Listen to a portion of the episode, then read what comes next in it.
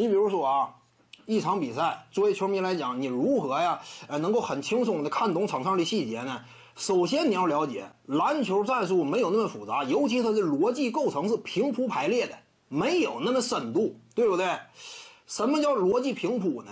就是每一个环节呀，差不多都是简单的逻辑构成。你比如说进攻战术分为四大基础进攻战术，哪四大呢？突分、传切、掩护、策应。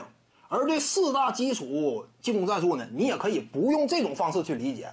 其实每一个回合你拆开了，都属于这四大。当然，如果说你对这四大还是感觉有理解门槛的话，换一种方式，换一种更加轻松的方式。怎么个轻松呢？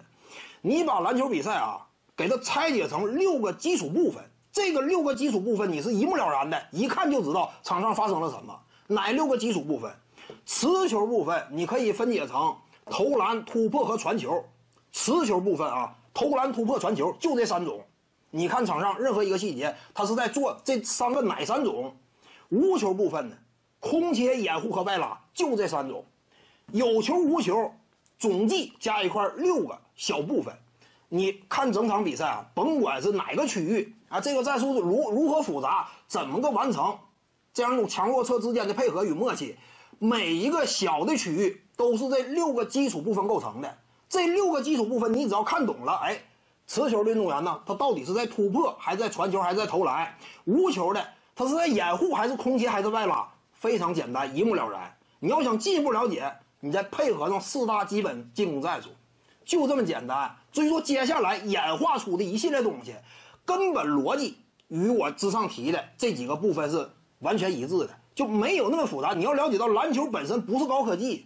你不要把它想象成高科技，逻辑关系非常简单。你只要说有基础的逻辑思考能力，一个战术打出来瞒不住你。就一个战术打出来，当时做出这个战术判断的时候啊，比如说主教练，我在这个回合根据对方的防守的重心，根据对方的人员安排以及阵容上的缺点，我打这个战术，这是主教练的思考。但是只要这个战术打出来，你绝对能够看懂。这就是职业体育吗？职业体育没有那么大的理解门槛儿。这个领域之内啊，没有说所有观众你得是硕士毕业，甚至对于球员也不要求学历，哪怕小学毕业，你进这个专业队里，教练给你讲战术，你也能看懂为什么这个战术这么打。打完之后，这个战术到底逻辑在哪儿，出机会出在哪儿，你是不难理解的。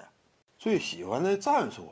那战术谈不到什么最喜欢，战术怎么讲呢？各支球队差不多，基本上按你会的我都能用。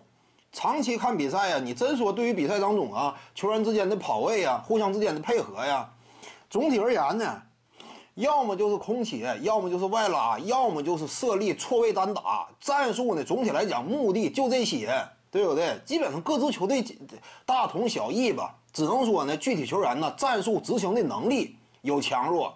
最终终结的效果呢有好坏，但是整体战术，你要是光谈战术啊，说实话，你其实还是看球看的少。真说看球看的多呀，你对这东西相对是忽视的，因为什么？比赛当中全是重复，基本上战术都是大量重复使用的，这有什么可唠的呢？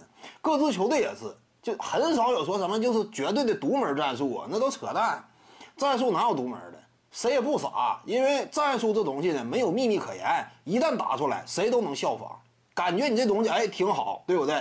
哎，两到三次机会，每一个阶段呢都会出现这个，呃，一些这个哎可选择的方案。那多个点都有威胁。你这说好的话，很多球队都效仿了。徐静宇的八堂表达课在喜马拉雅平台已经同步上线了，在专辑页面下您就可以找到它了。